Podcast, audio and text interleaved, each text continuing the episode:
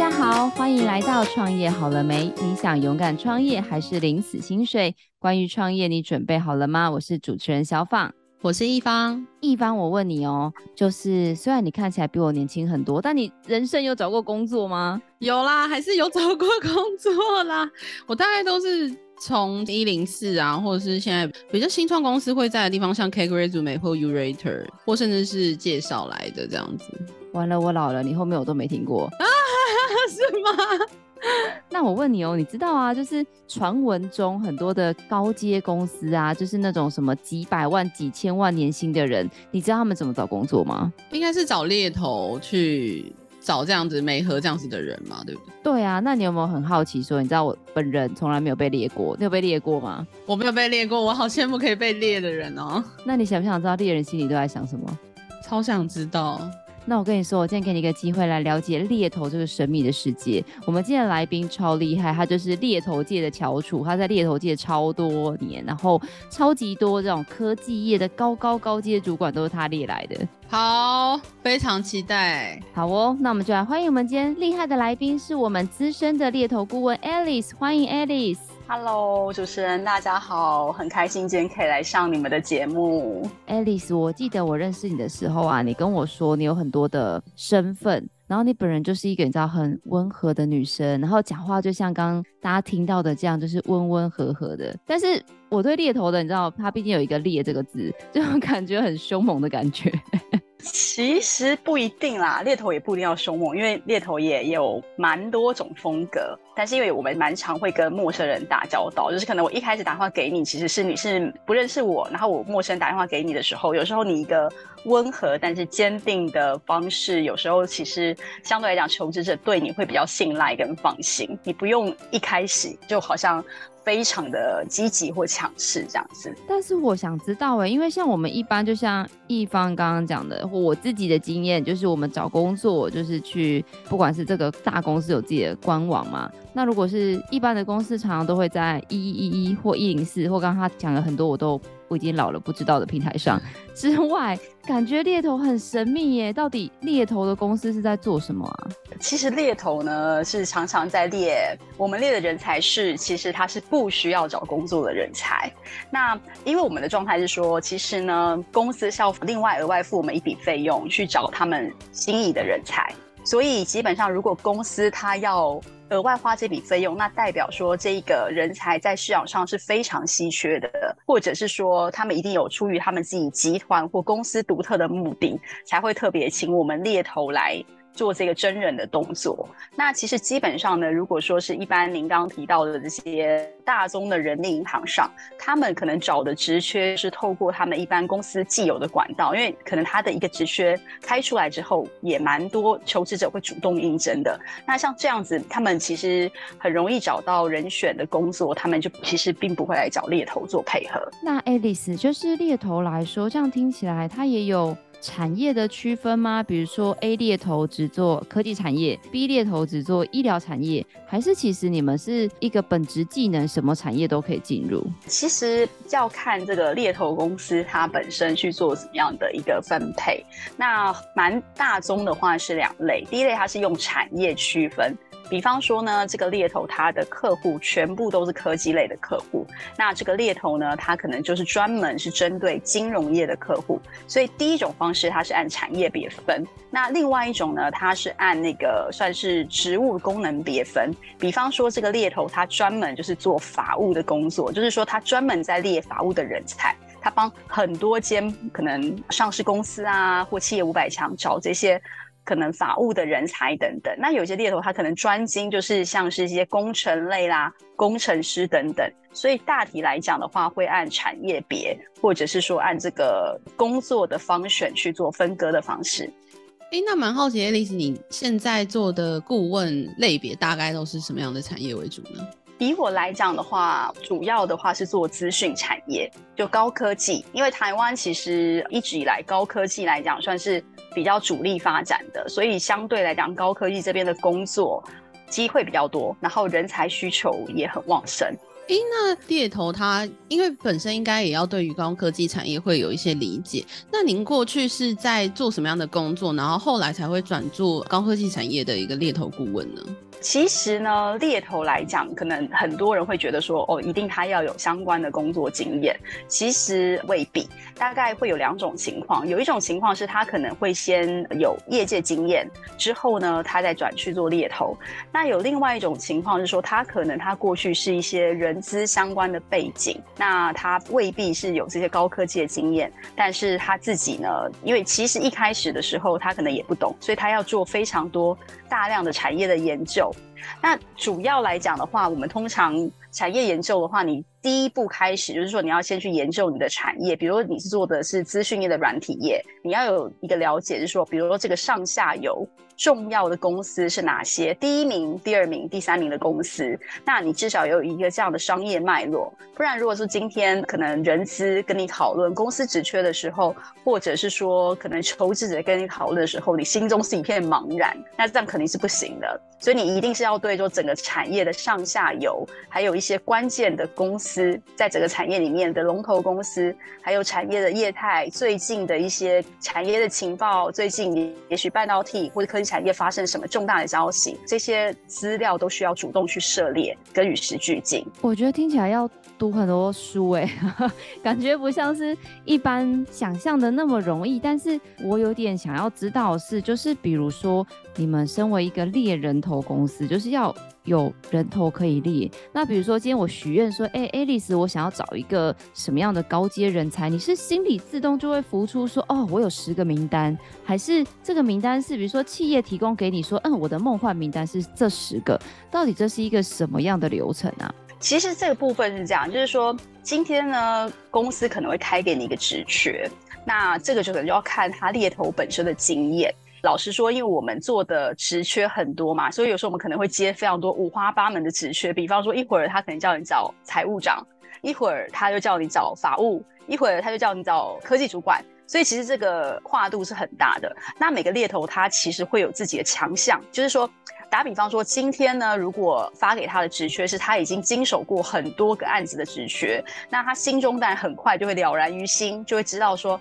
你今天开给我这职缺，你想要的人会在哪些公司出现。就是比方说，假设今天是业界排名第三的公司，请你找人，那你肯定是往大概业界排名第一名、第二名的公司去找，你不可能找一个，因为他业界排名已经第三名了，你还找个第四名的公司给他，那其实这个人资本身他心里也会觉得很纳闷嘛。那当然也会有一些特殊的情况，但是。总体来讲的话，基本上都会尽量往更好的公司、更大、更具规模、更有经验的公司去做。有经验的状态下，可能以前都做过这样的案子。那另外一种情况是说，其实你过去刚好还真的没做过这类型的案子。那这时候就非常考验这个猎头他本身快速盘整的能力。快速盘整能力，第一点是说，也许举例来说，我可能没有做过财务长的位置，那我就要赶快去了解说，财务长这个位置它需要有哪些技能。还有第二点，我就要去做产业地图的这个匹配，我就要看说这间公司它是什么业态，比方说它是资讯业的软体业，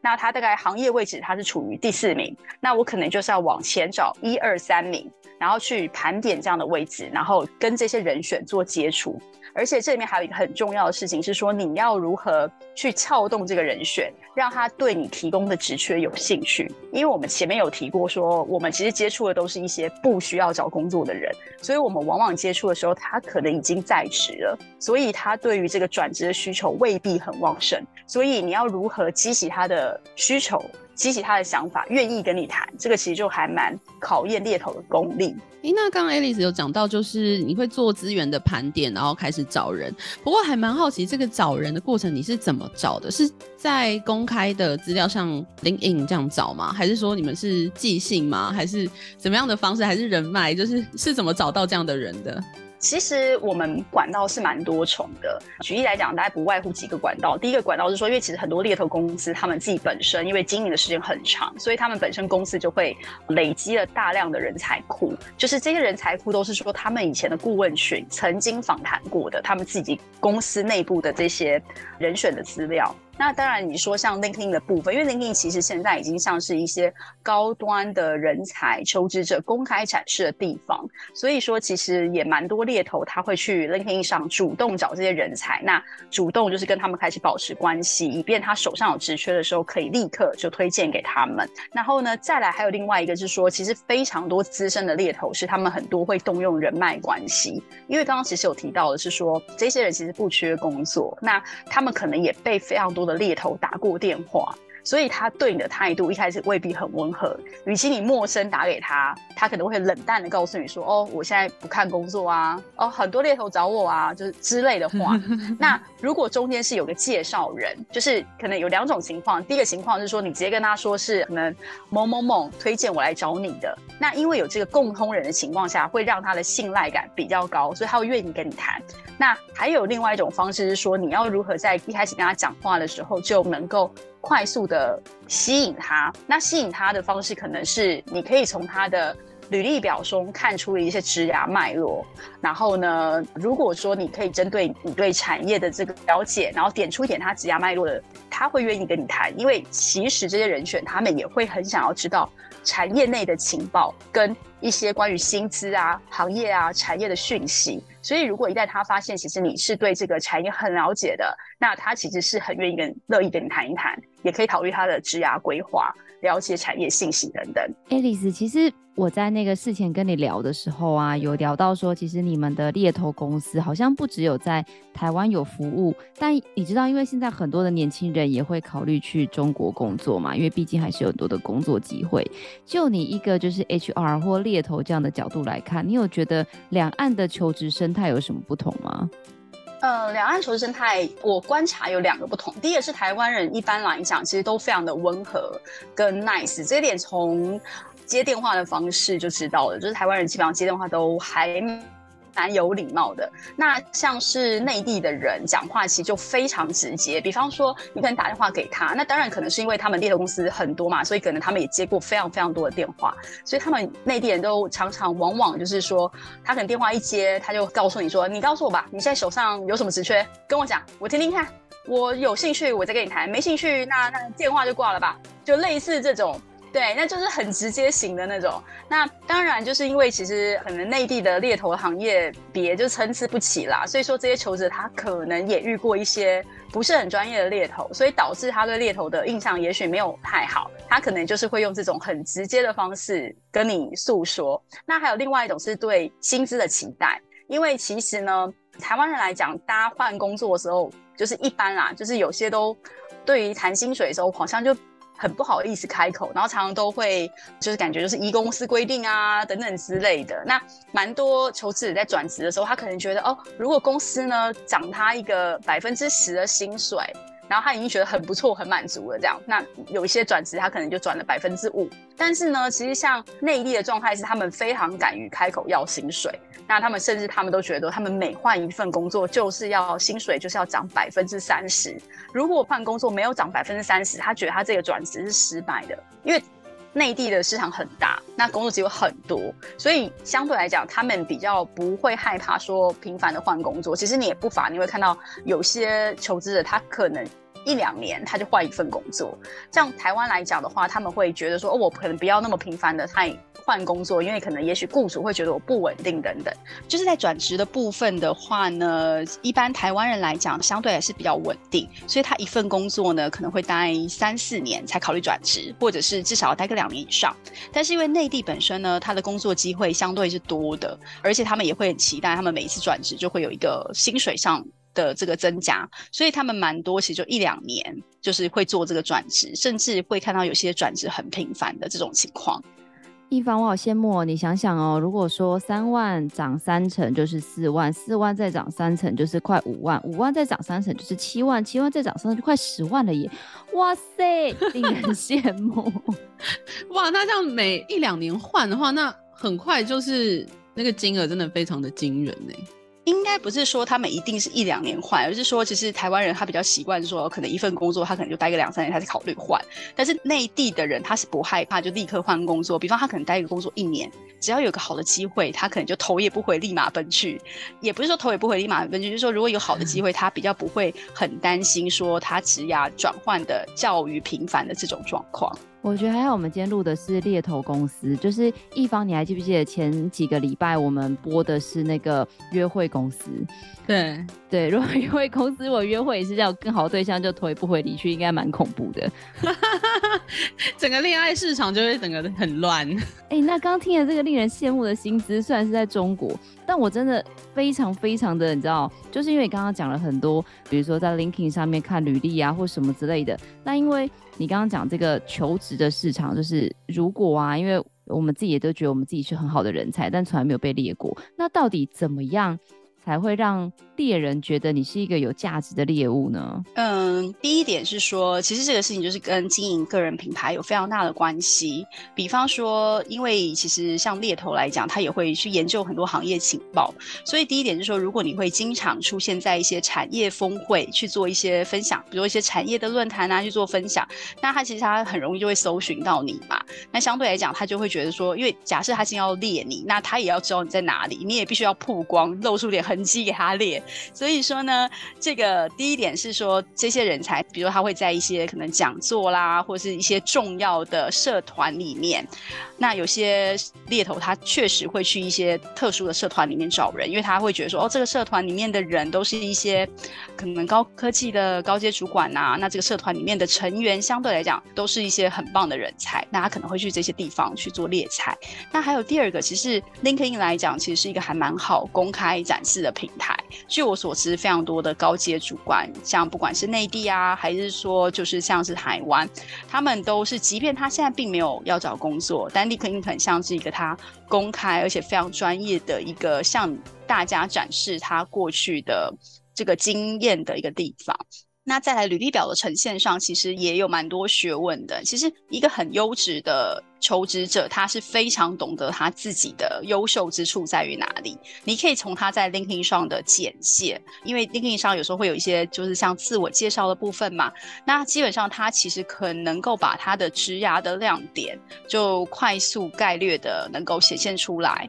那包含他曾经做过哪些专案，这个部分来讲，因为其实你想，如果今天有二十个工程师，他可能写出来的工作内容其实都是一样的，就是不外乎都是那些工作内哦，我比如我要写成。是啊，等等，那要让人如何衡量你的的成效？那可能就是说，你做过多大的专案，你在专案里面扮演什么样的角色？这个专案本身起到了什么样的作用？比方说，可能你的产品开发时间缩短了多少，或者是说，这个专案帮公司省了多少钱？就是这些可量化的数据，可以被衡量的指标。然后再来的话，就是说，就是要在你的行业积累相对好的名声，而且最好你待的公司呢都是行业的前三名。因为我之前讲过一个猎头的逻辑嘛，因为企业一定是这样的，比如说他是个第三名的公司，他一定希望你去猎第一名跟第二名公司的人给他。所以相对来讲，你在产业选的时候就可以去选相对是比较是龙头公司的位置，这样子。哎、那 Alice 蛮好奇的，就是因为这些人才他们在 LinkedIn 或是其他公开平台，可能都是一个很美好的形象，或者很专业的形象。那你有没有遇过哪一种，就是你在跟他面谈过后，你发现说，哎、这个人好像有点不 OK？有遇过这样的案例吗？会。其实 linking 上可能是一种被包装下的结果啦，因为这也很好理解，就是说今天你如果你要求职，你肯定会在这种公开平台上，就是引恶扬善呐，肯定只会说自己的好话，不可能说我以前做过什么错事写在这个 linking 上。所以呢，我们猎头在真人的时候呢，其实一般来讲，一我们会透过访谈，那访谈当中呢，就是说有经验的猎头他会听到中间的矛盾之处。其实我们猎头一般来讲会问他离职的原因啊，等等的，就会发现，哎，其实他离职的原因里面，就是因为他可能待过好几个公司嘛。那待过好几个公司里面，他离职的原因讲得扑朔迷离呀、或者是说感觉这中间充满了前后的矛盾等等，或是他在形容他的专案的时候呢，跟你认知的那间公司的专案是不一样的。所以当我们遇到这样的求职的时候，我心中对他有产生疑问的时候呢，因为其实我们同时会面谈很多的候选人嘛，那我这些对于有疑虑的候选人，其实我为了谨慎起见，我不一定会推荐给企业，因为我对他本身是有疑虑跟打问号的。那当然有时候就是如果说这个人实在真的很难寻，那他的职业技能确实也都符合这些客户的期待，那怎么办呢？有时候我们会自己去做一些打听啦，就是你只要在那个行业内做到一定的位置，要打听那个人，其实真的都打听得到。就是你只要打去可能相对应的啊，上下游的公司啊，可能会跟他做到生意的公司，他有可能会对到口的部门等等，那就可能比较是侧面性的打听或了解一下这个人。那有时候就会听到一些情报这样子，甚至有些公司非常严谨的是，他们还要在正式入职这个人选的时候，他必须要展开背景调查。背景调查就是说，他会去电话访谈你过去的前主管，跟你过去跟你共事的同仁，然后呢，再访问说你过去的工作生涯上是不是有一些可能表现的不是比较让人觉得有疑义、有争议的部分。以内地来讲，因为猎头公司本身它有一个利益冲突的问题，因为它也许为了要撑这个案子能够成，所以他在背景调查的时候，即便他心里有点疑义。他可能未必出的报告非常的详实，所以呢，为了防堵这种情况的发生，内地公司有时候会委托第三方的背调公司来展开这个背景调查。因为第三方的这种背景调调查公司，他不管你今天背调的结果是好与不好，他收的钱是一样的。但是猎头公司，他如果调出来的结果是不好的，他可能他前面的努力都白费。所以呢，就是有一些猎头在本身操作来讲上，他未必会做的这么详实。那为了避免这个利益冲突的部分，所以有些像内地，还甚至会委托第三方的专业的背景调查公司来执行这件事情。哎、欸，那 Alice 蛮好奇的，台湾就不会有这个情况吗？因为台湾的一样也是一个竞争激烈的地方吧？我自己个人认为啦，因为是内地市场比较大，它的工作机会非常多，所以导致它的产业链的分工会分得比较细，因为需求量更为旺盛。而且还有一点是，其实内地的人选，他在他的工作上面，其实我们也比较会相对来讲，他可能就是会有一些不管是虚假履历啊，或者等等的事情发生。那可能其实也蛮让这些企业就是不胜其扰，就是入职之后发现他其实有点状况，或者是他甚至履历有造假，或者是移花接木的部分。所以说，就是他们肯定是在他们企业在用材中遇到了一些问题，才会衍生出这样的产业链。希望说有这样的一个背景调查公司，那我只能说，就是台湾来讲，就是可能因为台湾市场相对上是比较小，所以可能猎头他们本身在征询意见的时候，或者在找这些情报的时候，相对来讲比较好找。而且台湾人选一般来讲，他的可能他对自己的职涯上面呢，也是比较处于一个比较正派操作的方式，所以台湾来讲的话，比较少会再去委托这个第三方的背调公司。但是内地的部分，可能是因为我相信，可能企业本身真的也遇到了一些状况，再加上说，因为内地的猎头公司非常的多，然后可能也是参差不齐啦。那中间也发生了一些情况，所以才衍生了这样一个产业链，需要在委外给第三方的专业的这种背调公司。那 Alice 就是听你讲这么多专业的部分啊，就是我之前跟你聊天的时候，好像有跟我分享几个非常有趣的小故事，不知道能不能也跟听众朋友分享一下。第一个是比较有趣的部分是，其实猎头一开始就是会要打这种陌生开发的电话，就是挖角电话啦。之前就有曾经就是有过一个挖角电话，就是说基本上猎头可能透过一些情报知道呢，呃，某间公司他们会有一个隐藏的部门，这个隐藏部门是被保护的，保护到什么程度？是公司的总机，总机里面，如果你打去找这个部门的时候。这个总机会直接告诉你没有这个部门。那其实因为一般来讲，我们其实是没有那个人的电话，我们有时候就真的会要。不过这是蛮早期的时候啦，因为早期其实猎猎头刚入行的时候，他们有时候有点像是要训练你的一个基础功的时候，他会让你去做这种电话的开发，然后主动去找这些人选。那那时候我记得我打过一个电话，是打去这个部门，那个总机就很冷淡的跟我说：“哦，没有这个部门。”但我其实我知道是有这个神秘的研发部门存在，所以我用的方式是说，我就猜了他的分机表，因为我大概知道那间公司的分机假设是四个数字嘛。那假设这个部门有三十个人，那我知道他同事的分机表，但我不知道我要挖的那个人的分机表。然后那时候我心里想说，因为呢，总机通常呢，他的警觉性都很高，因为他在他的训练的过程中，他可能就有跟他训练到说要防堵猎头来挖角的这个事情。那所以我想说，好，总机的防卫性很高，工程师的防卫性就没这么高，所以我就打去了那个 总机的那个位置，就是打到那个某个工程师的位置上。那那个工程师呢，他就就帮我转到，比如比方说，我举例来讲，我可能找王大明好了。这个公司就帮我转去王大明的位置上，那我就联络到王大明。但这个公司有三十个人，其实我目标是要再从里面挖两三个人走就对了。好狠哦，一次挖很多个。对，那我就还要再打过去怎么办？我就在乱打，因为我那个总机我是乱打嘛，所以我可能这次打二五，下次就打二八。那打了二八分机之后，那个工程师他就比较聪明，他比较有警觉心。他问我说：“你是谁？找他做什么？”然后，因为你知道这种部门又是对个工程师，你也不能掰一个太扯的理由，比如你冒称供应商，你也不能讲一些他不会对口的单位，因为那些对口根本不会找他。然后我当下我就跟他说，我就装傻，我就跟他说，啊，这个不就是那个某某某的分析吗？我刚刚才打这个电话的，我打错了吗？我就直接说，哦，这不就是王某某的分机吗？我刚刚才跟他讲电话，我是分机号码拨错了。然后那个人就哦，好啦，那就帮我转给他同事，然后我就成功的再找到那一位。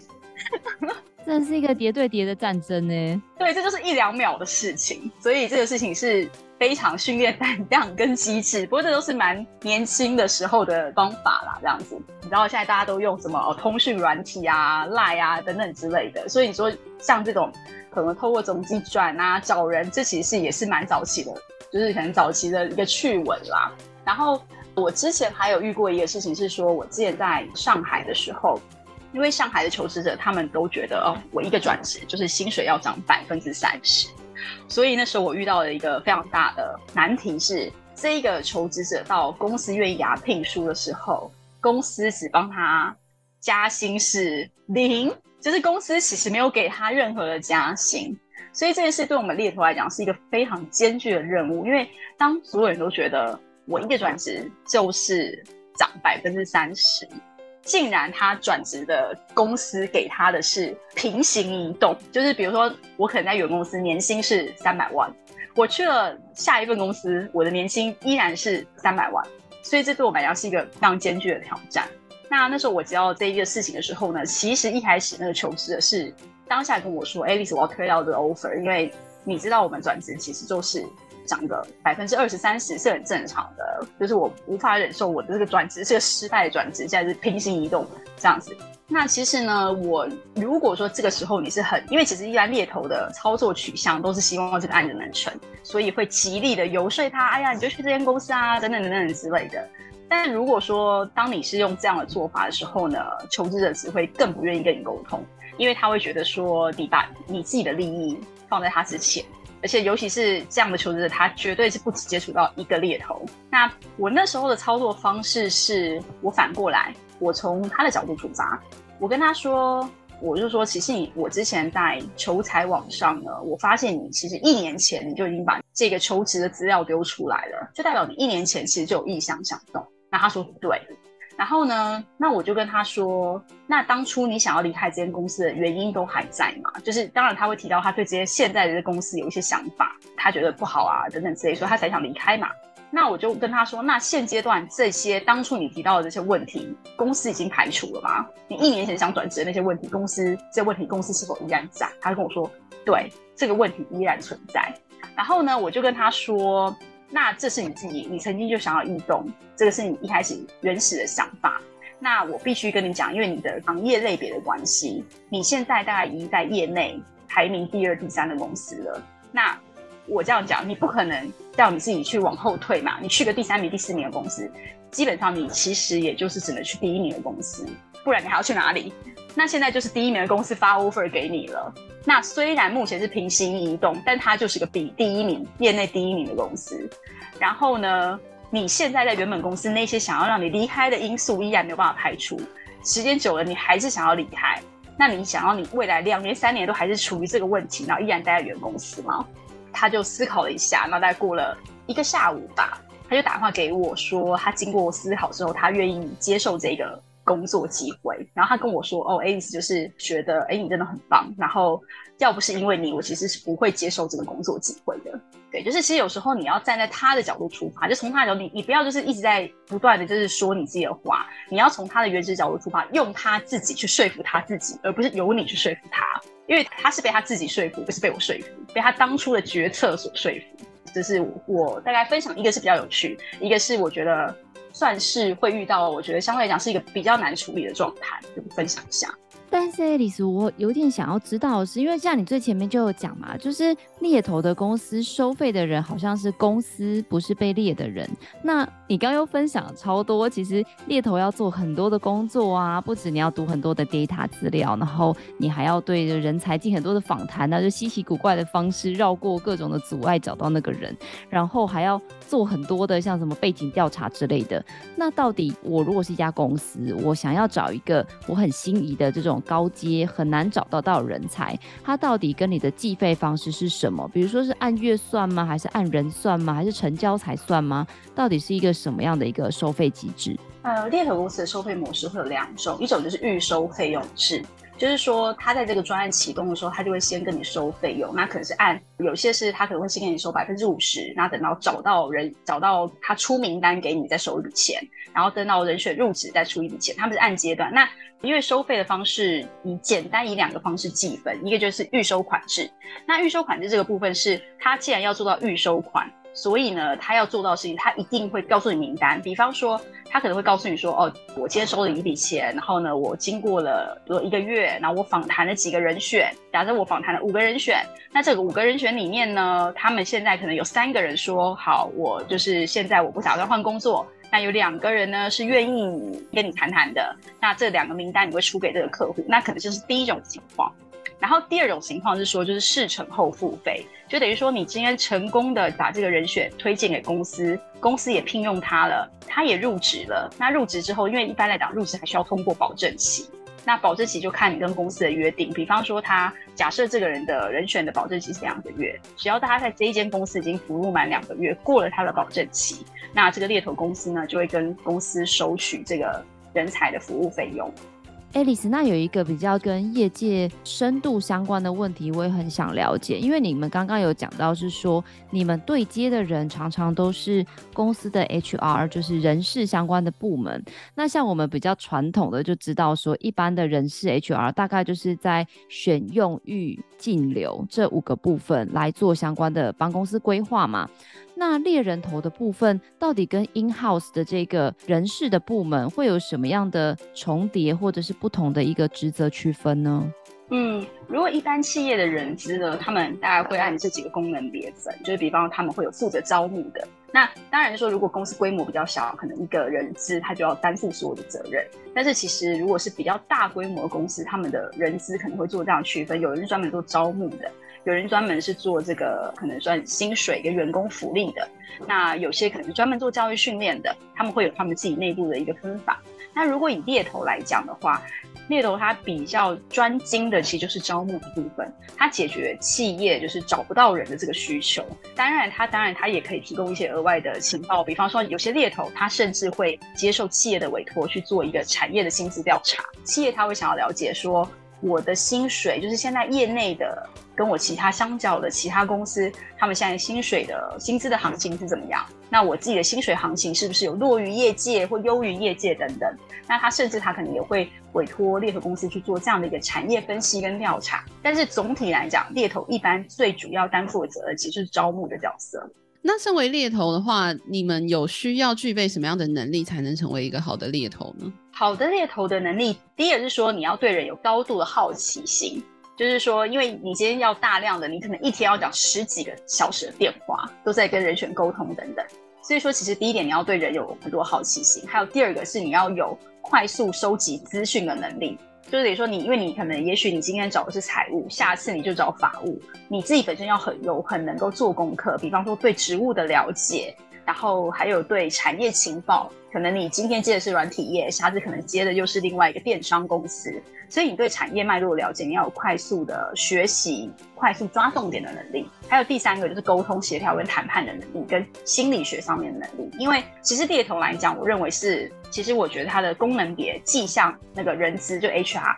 又像 Sales。但是如果以 Sales 这个取向来讲，它是非常难、挑战性极高的业务。为什么？比方说，你今天是卖车的，你今天是卖房子的，车跟房子不会跟你讲说，哎、我不要去哦，我不要被卖哦。可是呢，今天你是猎头公司，你对的，你的商品就是人，但这个人呢，他是会有他自己的主观意识的，他可能会有很多的各式各样的说法。比方说，我想去。我老婆不让我去怎么办？我想去这间公司，然后我猎头公司甚至要去辅导他太太，就是跟他太太深聊。经过了一段时间的开示，他才会跟我说：“哦，爱丽丝，太好了，我我家人或者是什么，我太太愿意让我去这间公司了，等等的。”因为其实人是有自我意志的，所以他会跟你说不行。所以说，往往你可能甚至要跟他家人沟通等等的，然后你要跟这个求职者去做沟通，最后使这件事情促成。所以这中间需要很多对人的了解，你必须要尽量同理心，站在他的角度思考。然后中间甚至说可能在薪资的部分，薪资谈判，因为有时候可能企业它能够开出来的金额。这个求职者压根不会接受，所以有时候你就要去判断说，你到底要去跟哪一边去做争取。今天到底这件事情不成立的员工是说，哦，求职者漫天要价，他不了解业内的行情，根本就不可能开出他想要的那个薪资水平，还是说今天这个公司他自己就是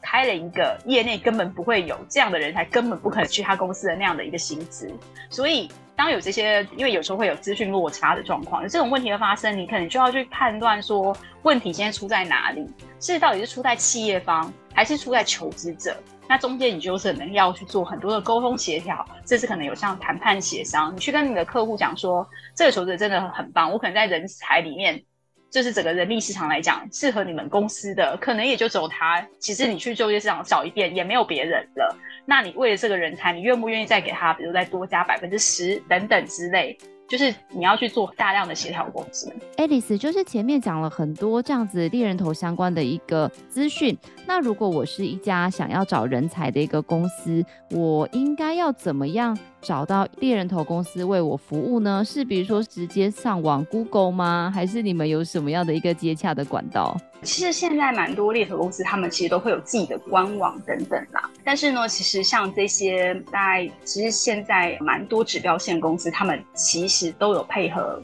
猎头公司，而且蛮多都其实是不止一家的猎头公司。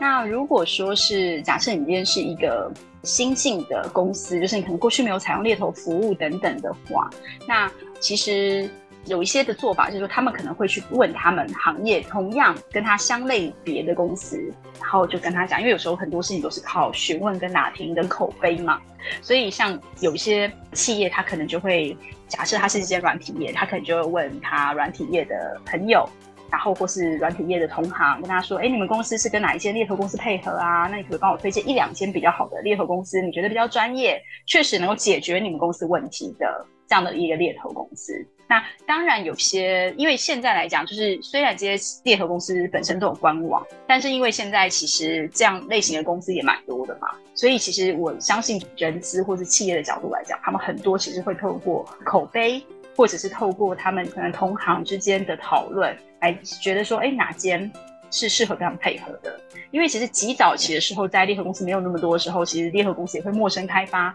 打电话去，就是要只能跟公司配合。但是因为其实猎头这个行业已经行之有年非常久，所以蛮多公司其实都已经有一些经常性配合的公司。但如果你今天是一个新公司，你还是觉得，哎，我现在要试着开始尝试使用猎头服务的时候，你其实是可以透过口碑或者询问同行有没有推荐的比较好的一方听完今天 Alice 的访问之后呢，就告诉我们，我们从今天开始要多去参加研讨会。对，还要赶快经营自媒体，每天都写一篇文章。之类的，那可能就会想要挖角你，就是你就要说哦，我就是节目 B 节目 C 节目的制作人这样子，这些节目会成功都是因为我，类似这种大吹大擂的言论，对，要大声的呼喊自己的优点啦，对啊，对啊，我觉得其实。在这个社会上，我们都说以前人家是追求这个爱爱内涵光，但是我觉得好像时代不太一样了。就是不管是在各行各业，如果能够尽量的展现自己的优点，那不仅可以帮自己加分，也可以帮自己争取更多的一个机会。好哦，今天非常感谢 Alice 跟我们分享，就是黑 hunter 猎人头这个神秘的一个产业。非常感谢 Alice 跟我们分享很多 Headhunter，就是猎人头这个公司的很多的秘辛，包含说这个猎人头公司到底在做什么，然后他是怎么样找到一个好的人选被猎，包含呢，你如果想要被猎的话，你可以怎么样来展现自己的特色，还有分享很多，如果你想要找一个猎人头公司服务，你可能需要付出什么样的一个费用，跟它相关的一个服务模式。也希望今天的节目呢，能够带给大家很多对于猎人头公司这样子更多的一个了解跟认识。当然呢，如果你对于 Alice 今天讲的内容非常有兴趣，或者是想要来查询相关的服务的话，我们也会把 Alice 联络方式放在下方的资讯栏。如果你喜欢我们的节目，也别忘了给我们五星好评加分享哦。创业好了没？我们下次见喽，拜拜，拜拜。